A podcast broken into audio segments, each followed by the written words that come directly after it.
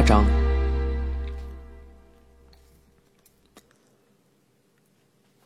爸爸一般情况下都是喝咖啡，我则点牛奶。爸爸对咖啡的味道总是絮絮叨叨的，喝的时候会加入大量的砂糖和牛奶，所以妈妈会不屑的说道：“这样一来，不是喝什么都一个味儿了吗？”爸爸抽烟也很厉害，一包烟抽完之后，他会把盒子一拧，然后从怀里掏出一包新的 Mr. Slim，用小手指的长指甲。剥开外面的塑料纸，爸爸边抽着细长的香烟，边对我说道：“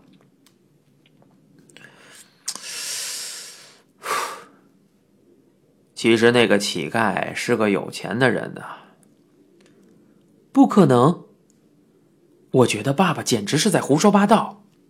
那个人真是奇怪呀，他又有租出去的房子，又有自己的地，自己能收那么多的房租。其实不工作也够花了，他是太闲了，闲得无聊才出来当乞丐的。不可能，绝对不可能！爸爸，你怎么能这么说呢？小子，我说的是真的哦，那个人很有钱的。我不明白爸爸的话是什么意思。那个乞丐很有钱。虽然我一直不知道他说的话是不是真的，但是他何必要粉碎一个孩子的梦想呢？梦想。总之，我那时候很受打击。爸爸为什么要说那么过分的话呢？爸爸拥有一个地方，可以称为他的办公室。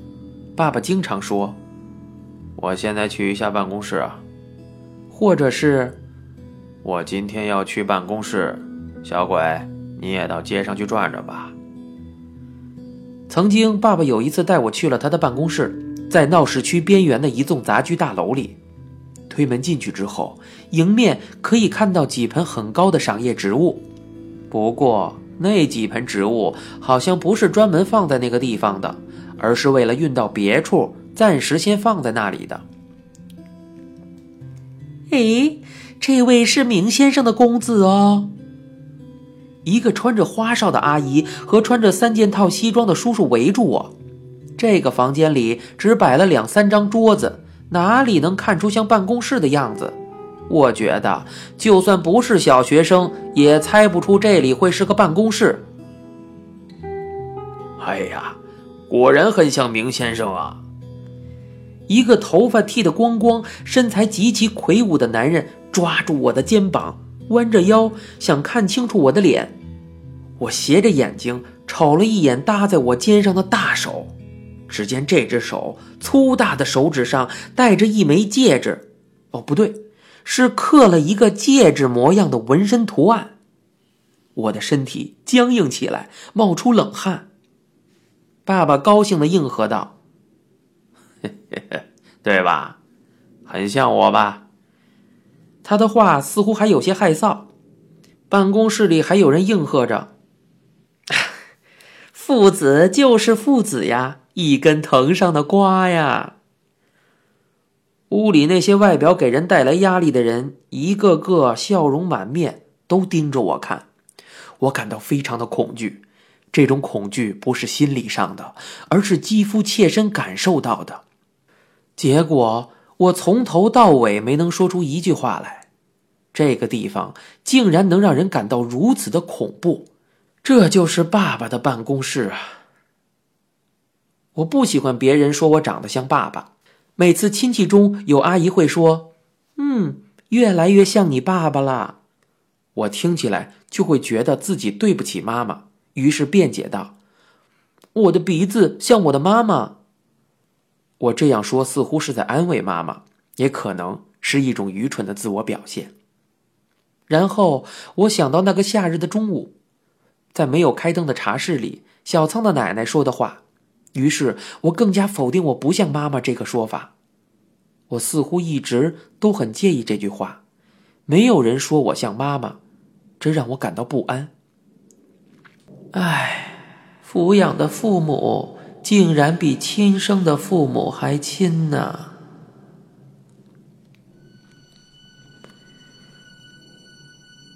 我孩提的时候，梦想是乘船出去探险。我经常跟钱野君提起这件事儿，甚至具体要做什么样的船，船舱的设备如何，去哪儿的还好呢？食物应该带多少呢？我们两个人经常在一起商量这些出航的准备。为什么我想要坐船呢？我自己也不得而知。我经常在纸上画我将来出航时乘的船，白色船底上面画着红色的线，窗户是圆形的。我画了好几张类似的画。一个夏日，我正一个人在那儿画船，这时午后刚起来的爸爸看到了，对我说道：“小子，你怎么老是在画船，而且总是画的差不多呀？”我画出来的船都是从侧面看到的构图，而且都是白色的。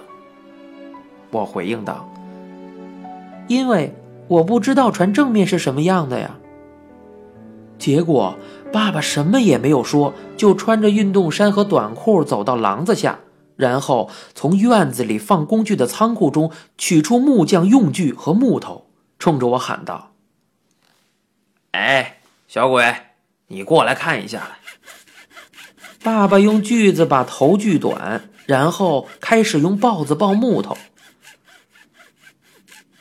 爸爸现在要造一只船，你给我好好看清楚了啊！在蝉声刺耳的白天，在太阳照射下的走廊里，爸爸汗流浃背地削着木头。夏天的燥热声和爸爸削木头的声音听起来很舒服。爸爸是只夜猫子，皮肤特别白。现在。他身体泛着潮红，在专心地削着木头。我一直蹲在旁边看着。小子，你爷爷以前也会做好多东西给我的。爸爸的左胳膊上有一个很大的伤疤，那是他小时候烫伤的，之后就留下了疤痕。听说烫伤的爸爸从医院回来之后，还是哭个不停，不住地喊疼。爷爷也非常心疼，好几次的说道：“好可怜呐，好可怜啊！都怪我没跟着，不然就不会发生这样的事了。都是我不好，对不起了。”听说爸爸烫伤的时候，爷爷没在现场，所以他非常的自责。你想吃什么，就说来听听。爷爷对不住喊疼的爸爸这样说道。结果爸爸一边哭一边回答：“ 我要吃白米饭和腌黄瓜。”于是啊，爷爷在那个饥荒的年代，到处找大米和黄瓜、香蕉，找回来后做给爸爸吃。小仓的奶奶每次端着腌黄瓜出来的时候。都会提起那件事。爸爸削好了船的主体，然后开始把木条弄整齐，用木匠的粘合剂把这些木条粘起来之后，逐渐有了船的形状。爸爸什么都没参照，就造出了一条船，让我佩服的不得了。我入神的看着爸爸的工作。妈妈的头上也有一个伤疤。是他小时候受了重伤留下来的。一天夜里，妈妈的脑袋撞到了地上，结果血流如涌啊！据说当时姥爷把毛巾放在妈妈的头上，抱着妈妈就跑去了医院。姥爷在一片寂静的医院门口大声的叫喊、敲门，终于把医生都喊醒了。然后医生没有打麻醉药，就给妈妈的伤口缝了二十几针。妈妈受不了钻心的疼痛，大喊大叫。不过，这整个过程中，老爷一直把妈妈抱在腿上，不停地鼓励着她：“加油，加油！”据说，老爷后来一直眼泪朦胧地说：“荣子还是个孩子，竟然受了伤，真是太可怜了。”有时候。我用手指碰碰妈妈的头上伤口喊道妈妈这里秃了这里秃了呀。于是妈妈就会跟我提起那件事儿似乎在回忆那时候姥爷给了他多大的鼓励对他是多么慈祥。爸爸和妈妈都很喜欢他们的父亲。爸爸把木头一端削尖做了炮台然后用火柴棒当做大炮插在里面四周每隔一厘米钉一根钉子，然后在这些钉子上穿一些野蚕丝，做成了架子。这是一艘战舰。虽然我喜欢的船不是这个类型，而是那种小型的，只能坐三四个人的船。不过，爸爸做的这艘战舰非常精致，使我很惊讶。小子，你想要白色的对吧？爸爸打开灌装漆的盖子，把毛刷子伸了进去，木船渐渐变成了白色。这个时候，快要到傍晚了。涂成白色的地方反射出淡淡的橙色，日落的蝉鸣，还有凉爽的微风，快要完成了。小子，你看看，差不多就这个样子了。爸爸这样说道，然后在完工的三分钟前扔下毛刷子，回到自己的房间去做外出的准备。不要，把它做完吧。都快要做完了呀，难道已经腻了吗？还是已经到了跟人约好的时间了？可是接下来不用三分钟就可以完工了呀？为什么？为什么？为什么要这样半途而废呢？我不知道爸爸为什么不把船造完，不过我确信，那个时刻是我记忆里爸爸最像一个爸爸的时刻了。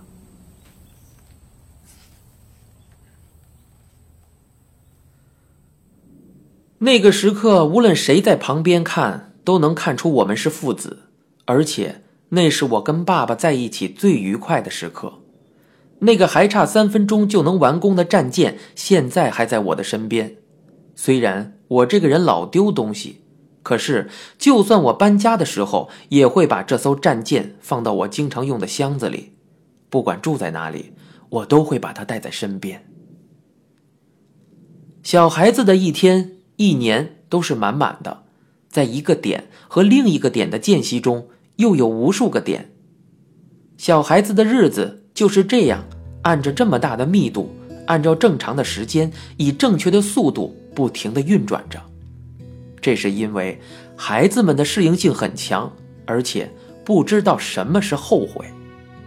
孩子们会把过去残忍的抛弃。用一种没有节操的勇气去面对每天的光彩和变化，就这样慢慢的长大、变化。他们不会觉得时间不知不觉的过去了。大人的一天、一年都是淡然的，他们会像走在单行道上那样前行，但同时又会被某些东西冲击着。我不知道他们在前进还是在后退，总之。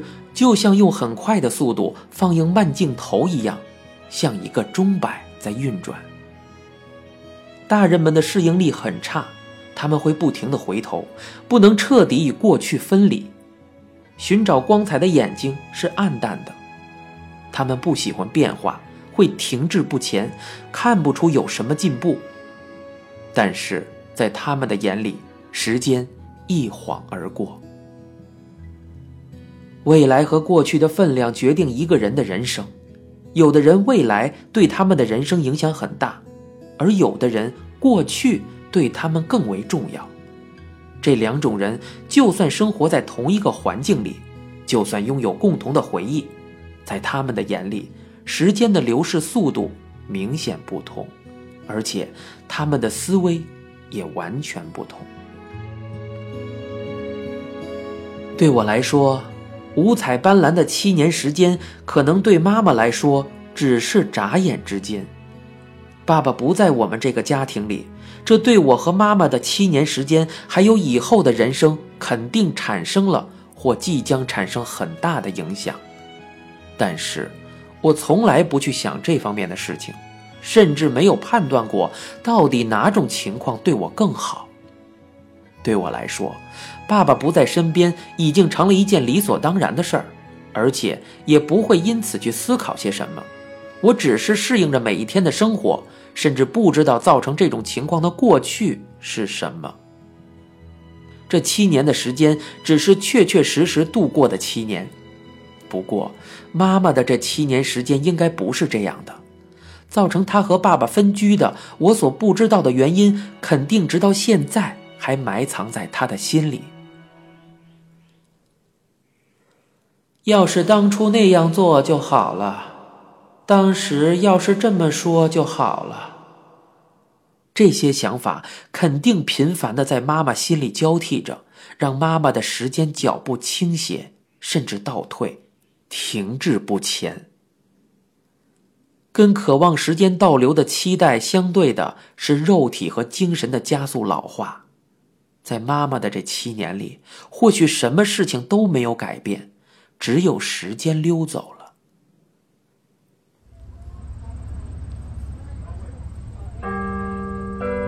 我上小学六年级了，这个时候的身高已经和妈妈差不太多了。我现在经常在妈妈面前若无其事地听情歌，玩乐和画画的内容也发生了变化。我开始痴迷李小龙和甲壳虫乐队，喜欢扮演儿童便衣，开始对异性有一定的意识。现在我不再喜欢接触蛇、青蛙之类的动物，觉得有些恶心，在家玩的时间也长了。我让妈妈给我买了收录两用机，有时候听短波广播。有时候还会用到它的录音功能来录制自己喜欢的节目。我用的笔记本不再是卡通装饰的学习本，而是大学生们用的笔记本。现在也不用普通铅笔了，而是用自动铅笔。妈妈头上开始出现白发，她经常用粉末染发剂或者是染发霜把它们染黑。后面的头发妈妈自己够不到，所以都是我来帮她染的。以前都是我跟妈妈一起洗澡，洗完的时候妈妈会说：“抹点粉儿。”然后会抬起我的下巴，她会给我擦爽身粉。我现在已经自己一个人洗澡了，而且开始使用护发素。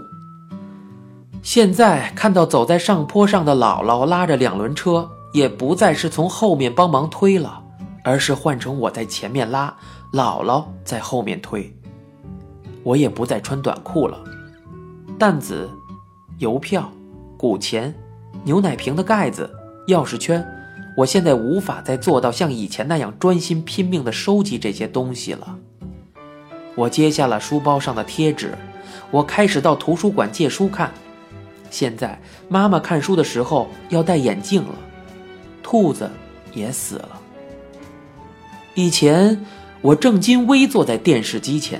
双手合十，对着屏幕说一句“请打出本垒打”的时候，长岛茂雄就会真的打出一个本垒打。可是现在，长岛茂雄已经退出了棒球场。渐渐的，很多事情都变了。我马上就要升初中了，在离小学毕业还有几个月的一天，妈妈把我叫到跟前，严肃的跟我说道。你喜欢爸爸吧？嗯。那你从初中开始就住小仓吧？啊？为什么，妈妈？是我们两个跟你爸爸一起住。啊？真的吗？您现在收听到的是由一辆松鼠播讲的《东京塔》。